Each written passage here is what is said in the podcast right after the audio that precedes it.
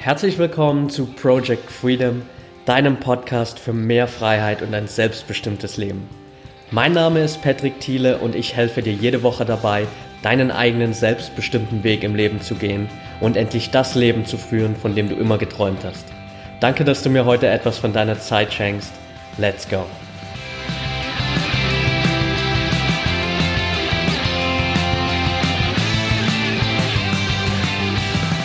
Welcome back und schön, dass du heute wieder dabei bist. Neue Woche, neue Folge und ich habe dieses Mal Janis Gatzemeyer interviewt. Janis ist Motivationsredner und Resilienzcoach, hat sich mit gerade mal 23 Jahren selbstständig gemacht, eigene Unternehmen gegründet, direkt nach dem Studium ins Unternehmertum gestartet und fängt jetzt an, einfach so die ganzen Steps durchzugehen, seine Unternehmen aufzubauen und auch äh, vor allem seine Leidenschaft als Speaker auszuleben. Wir hatten ein richtig cooles Gespräch, ähm, vor allem über sein Lieblingsthema Resilienz. Ähm, er hat da echt eine Menge Input rausgehauen, viel erklärt, was ist Resilienz, wie zeichnet sich das Ganze aus, wie kannst du das für dich umsetzen, wie hilft dir das Ganze auch im Leben. Da ist eine Menge Value auf jeden Fall drin. Janis hat da super viel Input reingegeben. Es war ein echt entspanntes und lockeres Interview, hat mega viel Spaß gemacht. Und ja, ohne jetzt viel drumherum quatschen zu wollen, wünsche ich dir viel Spaß bei der Folge und let's go.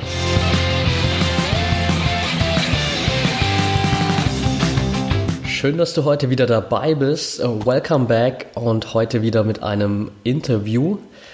Ich habe heute Jannis Gatzemeyer zu Gast und Jannis ist eigentlich ein richtiger Vorreiter, wenn es darum geht, in jungen Jahren schon hier was zu starten. Er ist jetzt gerade mal 23, hat dennoch schon sein eigenes Business gestartet, arbeitet jetzt als Resilienzcoach und Motivationsredner. Wir werden uns jetzt mal darüber unterhalten, was ihn so dazu bewegt hat, wie er dahin gekommen ist und es freut mich mega, dass du heute dabei bist, Janis. Ja, vielen, vielen Dank. Ich bin, ich bin auch gespannt wie ich da so hingekommen bin. Sehr cool. Ja, lass uns gleich mal damit starten. So für die Leute, die jetzt keine Ahnung haben, wer du bist, lass uns mal so ein bisschen teilhaben. Ähm, wo kommst du her? Wer bist du? Wie bist du dazu gekommen, was du jetzt machst? Okay, dann starte ich da direkt mal äh, mit, so einer, mit so einer kurzen kurzen Vorstellung. Also ja, du hast schon einiges vorweggenommen, unter anderem meinen mein Namen, mein Alter. Ich bin, ich bin Janis, ich bin 23 Jahre alt.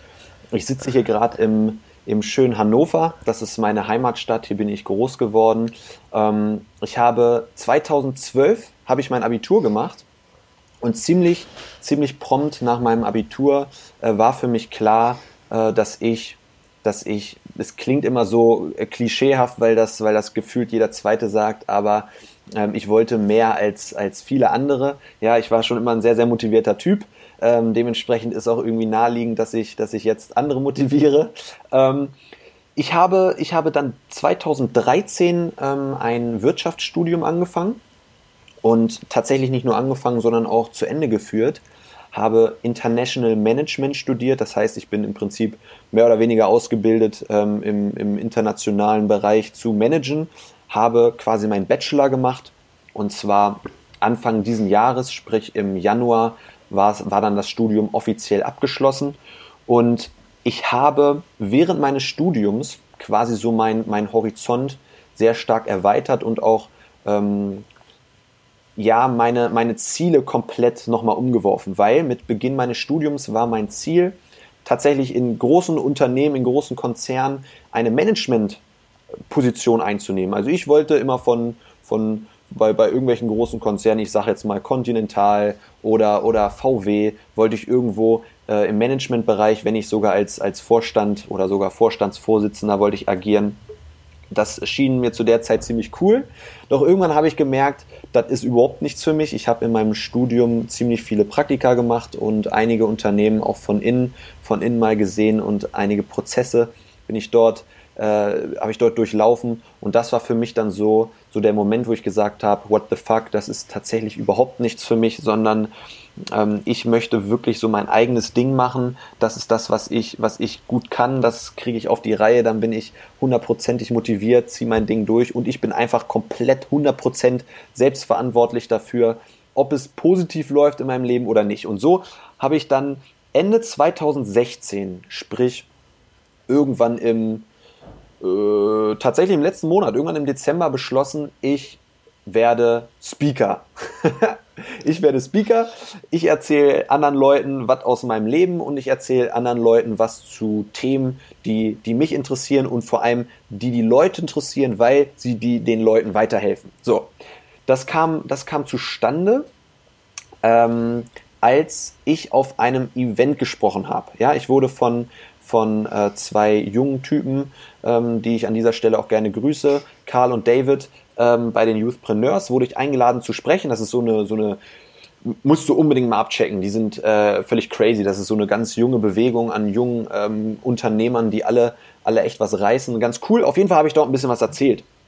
Und da habe ich einen ähm, Geschäftspartner, einen jetzigen Geschäftspartner von mir kennengelernt, den Matthias Herzog. Und der hat hinter mir, hinterher zu mir gesagt, Janis, das, was du hier erzählt hast, das, was du hier ähm, abgerissen hast, die Show, die du hier gemacht hast, die war echt geil. Ähm, mach das doch, mach das doch beruflich oder das wäre auf jeden Fall eine interessante Idee für dich. Und dann habe ich das so ein bisschen weiter verfolgt und habe mich dann prompt nach meinem Studium quasi selbstständig gemacht. Und dann habe ich gesagt, so, ich werde Motivationscoach, ich werde Motivationsspeaker und habe mich dann auf die Reise begeben, habe dann eigene Seminare geplant, habe mein, mein Programm ausgearbeitet, sowohl im Bereich Coaching als auch auf der Bühne. Ja, und jetzt hat sich in kürzester Zeit so viel entwickelt, dass ich äh, nicht nur meine eigene Brand habe, sondern jetzt äh, im, im, letzten Monat ähm, und in diesem Mo Monat nochmal zwei Unternehmen gegründet habe und bin jetzt auf der, auf der langen, schönen, epischen Reise eines jungen Unternehmers ähm, und gebe da ordentlich Action. That's, that's it.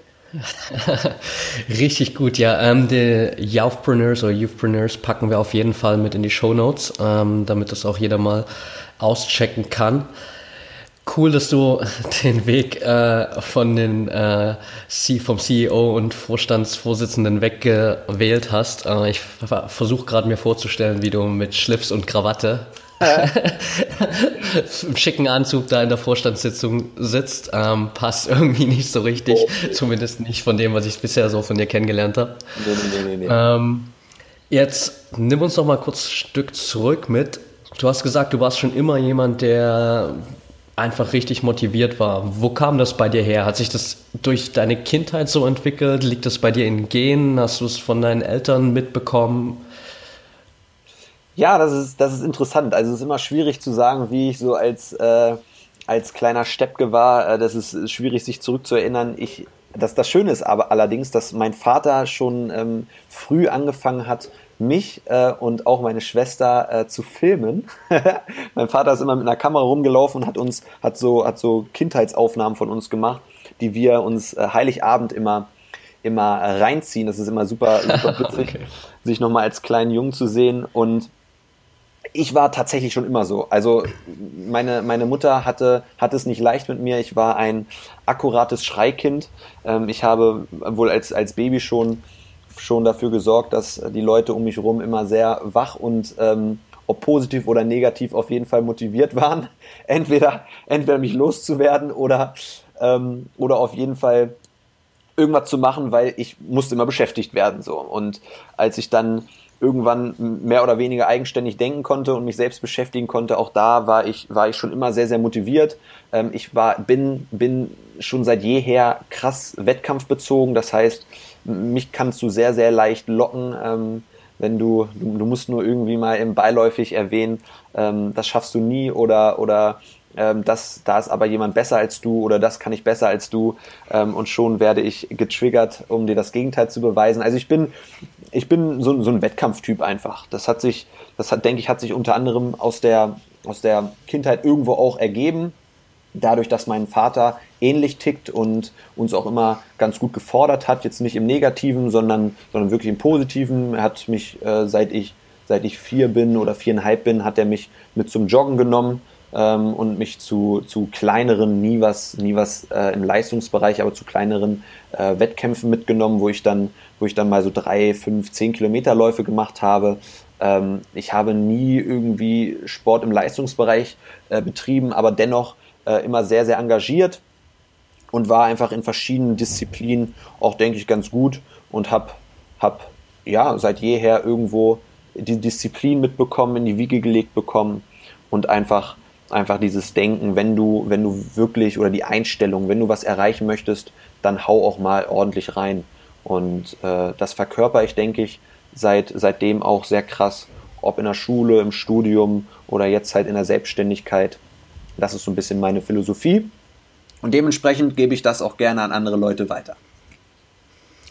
Spannend auf jeden Fall. Ich merke gerade, äh, wie ähnlich wir uns da in den Sachen sind. Oder bei mir war das auch so, dass äh, mein, mein Dad vor allem mich dann auch so mit äh, 5, 6 angeregt hat, da im Fußballverein anzufangen, nebenbei joggen gehen, im Winter Skifahren, all solche Sachen, wo ich dann auch äh, teilweise an Wettkämpfen und so mitgemacht habe. Das prägt einen auf jeden Fall für die, für die ganze Kindheit und auch fürs Leben natürlich. Äh, irgendwie dieser competitive Stil die ganze Zeit da. Absolut. Ja. Jetzt hast du gesagt, du hast das erste Mal auf der Bühne gestanden und hast da in dem Moment eigentlich überhaupt gar nicht geplant, das jedes Mal, äh, das irgendwann mal beruflich zu machen. Was hast du da eigentlich bei dem ersten Mal erzählt? Beim ersten Mal auf der Bühne ging es um, um ein Modell, was ich aufgestellt habe, ähm, wo, es, wo es um im Prinzip darum ging, wie du es schaffst, zu einer Person zu werden, die so das Maximum mehr oder weniger aus sich rausholt. Ja, das ist äh, im Prinzip um, um körperliche und mentale Fitness ging, äh, wie du es schaffst, das in Einklang zu bringen. Das heißt, ähm, ein bisschen abseits von der Thematik, die ich mittlerweile auf der Bühne erzähle. Das war für mich in dem Moment komplett naheliegend. Ich habe mich viel mit mentaler Fitness beschäftigt, mit mentaler Stärke und ich mache einfach viel und fleißig Sport. Darum habe ich das in der Thematik echt ganz cool verbunden, meiner Meinung nach.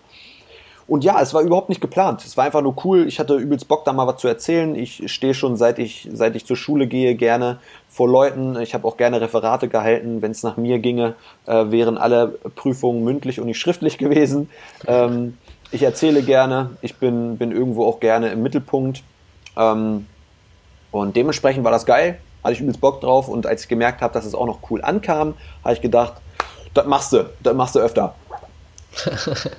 Sehr cool.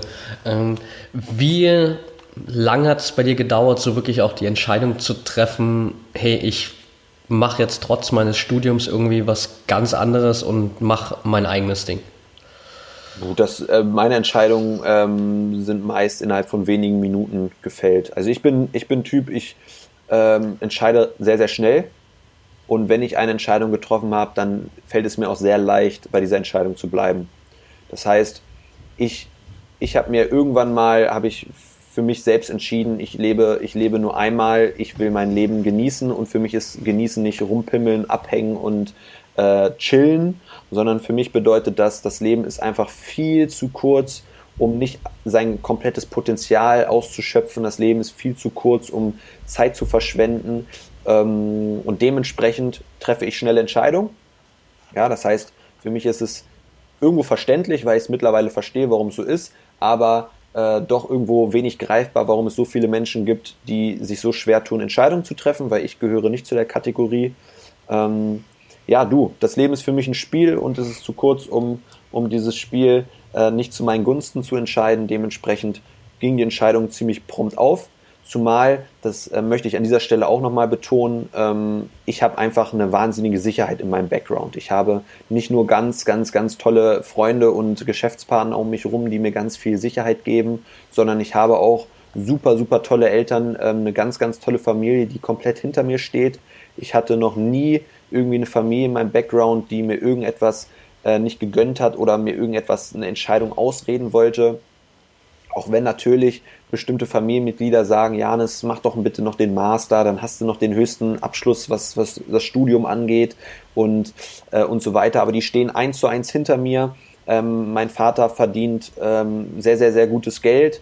Dementsprechend bin ich, falls ich mal komplett auf die Fresse fliege, auch finanziell abgesichert. Das bedeutet, ich weiß nicht, kann ich nicht sagen, ich war nie in der Situation und werde hoffentlich auch nie in die Situation kommen. Sprich, ähm, ich bin jetzt keiner, der jetzt um ganz um, um alles bangen muss, weil ähm, wenn ich jetzt nichts verdiene oder die Sachen, die ich gerade aufbaue, komplett in die Brüche gehen, sitze ich eben nicht auf der Straße. Ich kann jederzeit zu meinen Eltern zurück. Insofern, ich habe halt unfassbar viel Sicherheit im Background. Ob das positiv oder negativ ist, mag ich hier nicht zu beurteilen. Äh, dementsprechend möchte ich mich auch, und das empfehle ich auch keinem, sich mit irgendwem, geschweige denn mit mir zu vergleichen. Aber das ist vielleicht auch einer der Gründe, weshalb ich so selbstsicher auftreten kann und sagen kann, ähm, just try it, weil wenn es nicht klappt, kann ich auch in ein, zwei, auch in fünf Jahren zur Not nochmal bei meinen Eltern einziehen und kann mir wieder, wieder was Neues aufbauen oder eben mein Master noch machen und mich anstellen lassen. Also what the fuck, es ist noch alles möglich, selbst wenn irgendwas nicht funktioniert. Ja, absolut. Ähm, spannende Frage dazu natürlich. Ähm, glaubst du, du hättest dieselbe Entscheidung getroffen, wenn du diese Sicherheit nicht hättest? Ja, ja. Ist jetzt ein leichtes, das zu sagen. Ähm, darum die, die, ehrliche, die ehrliche Antwort wäre jetzt nein, weiß ich nicht. Oder, oder nicht nein, sondern keine Ahnung. Äh, ich finde es schwierig, mich in Situationen hineinzuversetzen, ähm, die äh, nicht wirklich sind. Ähm, ich bin, stand jetzt der Meinung, ich hätte es trotzdem gemacht, weil ich schon immer ein Typ bin, der ein gewisses Risiko geht.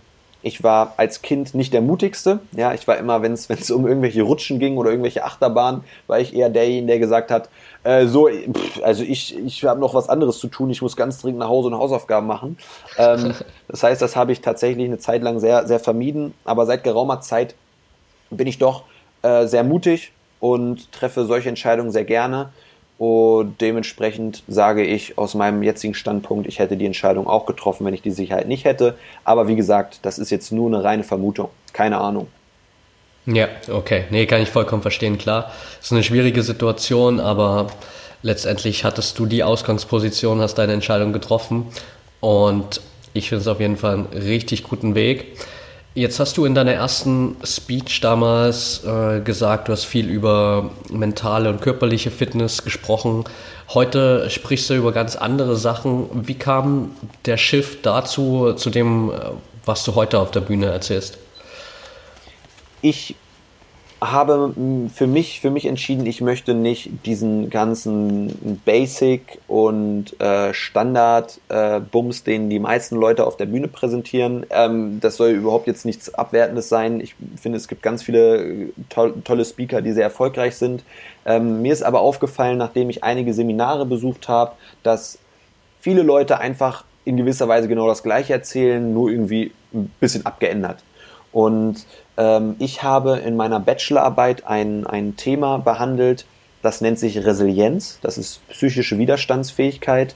Und dieses Thema hat mich irgendwie ganz krass gepackt. Ja, das hat mich in meiner Bachelorarbeit sehr begeistert. Ich habe sehr gerne darüber gelesen, sehr gerne darüber geschrieben. Ähm, auch wenn dieses wissenschaftliche Schreiben echt für den Arsch ist und wenn jetzt hier irgendwer zuhört, der im Bildungs, äh, in der Bildungspolitik irgendwas zu sagen hat, bitte schafft es ab. Ähm, aber nichtsdestotrotz, ich habe die Bachelorarbeit gepackt ähm, und insofern alles cool.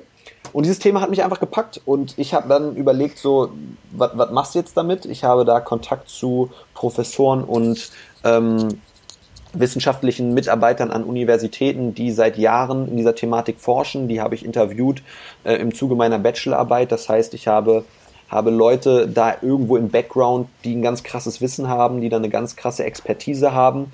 Ähm, und ich wollte nicht nur Inhalte bringen, die irgendwo in Büchern stehen oder die andere auf ihren Seminaren erzählen und ich kopiere es eins zu eins, ähm, weil für mich ist es wichtig, äh, auf, auf der Bühne immer aus, von Erfahrungen zu sprechen. So. Und diese Resilienz ist einfach ein, ist ein super krasses Thema, in das ich mich eingelesen habe, in, in, in, in diese, diese Thematik, die ich, die ich durch diese ganzen äh, Leute, die ich da im Background habe, das wirklich für mich einfach ganz cool verstanden habe und gemerkt habe, dass ich viele Punkte mit Beispielen aus meinem Leben füllen kann. Und das war mir ganz, ganz wichtig. Außerdem wollte ich ein, eine Thematik behandeln, die nach wie vor noch im, im Fokus der Forschung steht, wo es immer wieder neue, neue Dinge gibt, neue Ansätze gibt. Das heißt, mir ist es wichtig, irgendwo auch, dass das Programm wächst, dass ich daran wachse und dass die Inhalte irgendwo immer so ein bisschen weiterentwickelt werden. Und so kam das, dass ich dann so einen Switch gemacht habe. Und die Thematik ist einfach der Shit. Und das Ding ist, ähm, dass es wirklich ein, in Deutschland krass im Kommen ist gerade. Das heißt, viel, viele Leute beschäftigen sich damit. Viele Unternehmen beschäftigen sich mittlerweile damit. Die bieten das ähm, innerhalb ihrer Unternehmensstrukturen an, ähm, weil es eine ganz, ganz, ganz, ganz wichtige Geschichte ist. Gerade wenn wir jetzt mal schauen, wie viele Krankheitsausfälle es gibt, wie, wie krass dieses, diese Burnout-Geschichte im Fokus ist.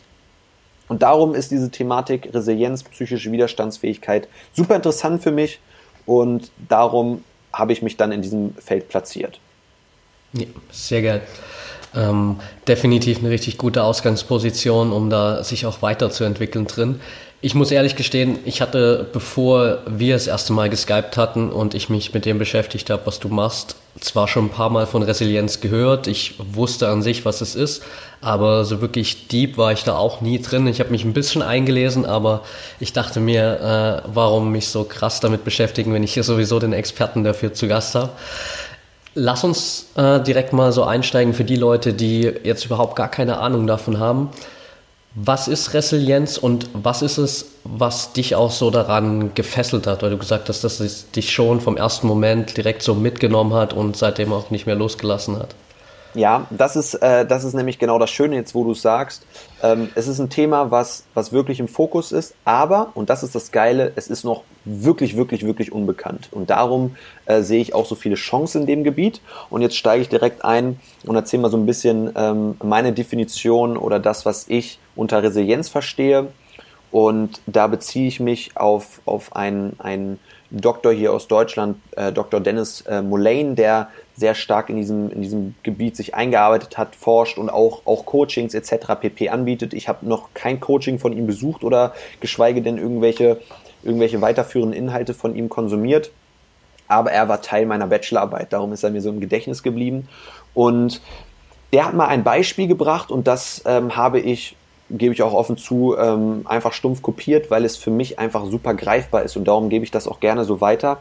Für mich ist Resilienz oder wenn ich Resilienz beschreibe, nehme ich immer einen Schwamm mit in die Speech. Ja, das heißt, ich stehe vor den Leuten und halte einen Schwamm in meiner Hand und jetzt ähm, stell du oder auch alle, die jetzt hier gerade zuhören, einfach mal vor, ich würde jetzt diesen Schwamm zusammendrücken, ja, in meiner Hand, in meiner Faust zusammendrücken. Das heißt, dieser Schwamm verformt sich, ja, und jetzt lasse ich den, dem Druck nach. Das heißt, ich öffne jetzt meine Hand.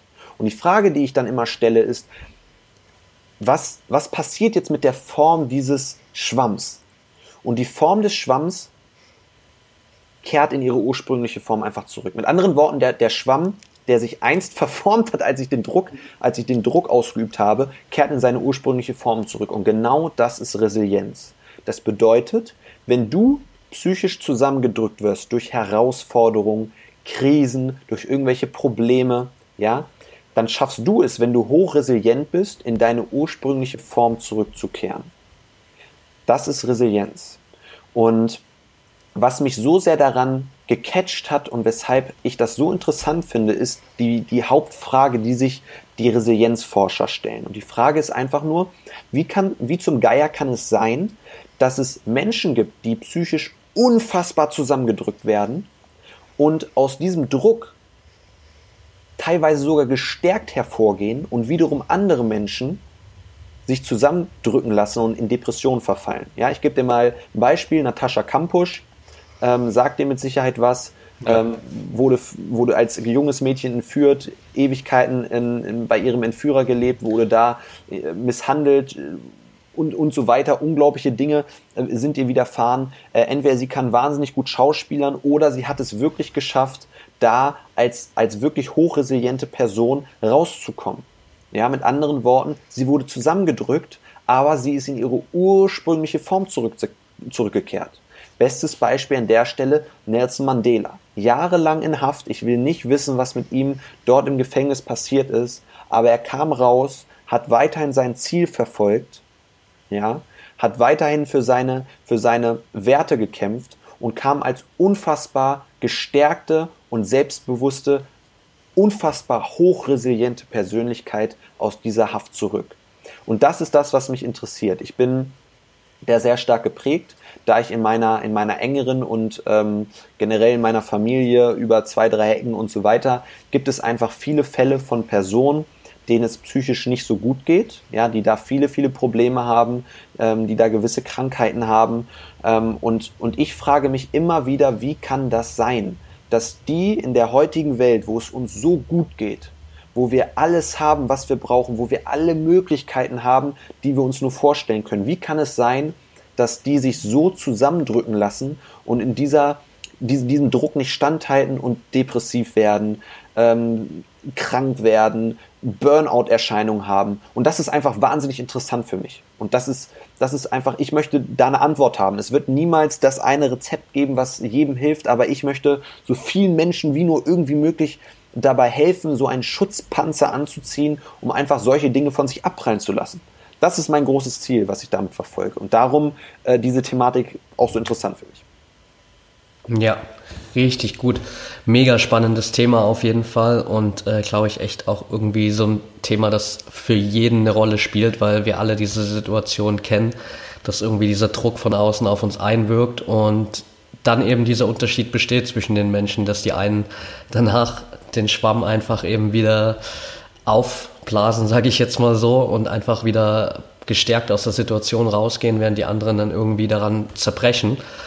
Was ist für dich aktuell so der Unterschied? Was, was macht den Unterschied aus zwischen den Menschen, die gestärkt aus solchen Situationen wieder rausgehen, die sich eben wieder Schwamm verhalten und den Menschen, die daran zerbrechen?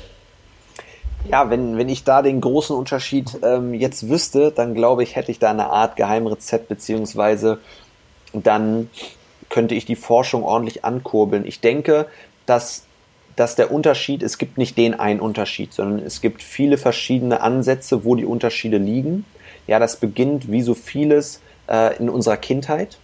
Das bedeutet, ich bin immer der Meinung, dass es gewisse Genetik ist, die hochresiliente Menschen mitbekommen. Das bedeutet, ähm, dir wird eine gewisse Resilienz einfach mit in die Wiege gelegt, eine gewisse psychische Widerstandsfähigkeit und dass sich vieles aber auch in unserer Kindheit entwickelt. Mit anderen Worten, wie gehen unsere Eltern mit uns um? Was reden uns unsere Eltern ein? Ja, so Glaubenssätze, die sich früh entwickeln aber auch was machen wir für Erfahrungen, was haben wir für Freunde, in welchen Kreisen werden wir groß, das spielt meiner Meinung nach eine ganz große Rolle und es ist es entwickelt sich dann aber auch über unser Leben, äh, über, über die Zeit der, der, der, der Schulzeit, Ausbildung, Studium, Arbeitsleben, da entwickelt sich ganz, ganz, ganz, ganz viel. Und für mich ähm, gibt es da jetzt nicht den einen Unterschied, weil das ist eben das Schöne, das Thema ist total komplex und es ist sehr, sehr, sehr individuell. Du kannst niemals äh, zu einer Person sagen, die ist, die ist in jedem Lebensbereich hochresilient. Das ist nämlich auch das Interessante. Es gibt Menschen, die in manchen Lebensbereichen eine sehr starke Resilienz zeigen und in wiederum anderen sind sie überhaupt nicht resilient. Ja, das heißt, das heißt, das ist auch wieder super interessant. Ähm, Fakt ist, es gibt nicht den einen Unterschied meiner Meinung nach, um es zusammenzufassen, es hat mit der Genetik, es hat mit, mit der Erziehung und einfach mit der psychischen Entwicklung zu tun und natürlich auch mit der Beschäftigung dieser Thematik. Ja, das heißt, Menschen, die sich mit dieser Thematik auseinandersetzen, Menschen, die die gewillt sind, sich in diese Thematik einzulesen, äh, diese Thematik, sich mit dieser Thematik auseinanderzusetzen, auch bereit sind, für diese Thematik gewisse Coachings anzunehmen, die sind meiner Meinung nach ähm, leichter oder immer eher resilient als andere.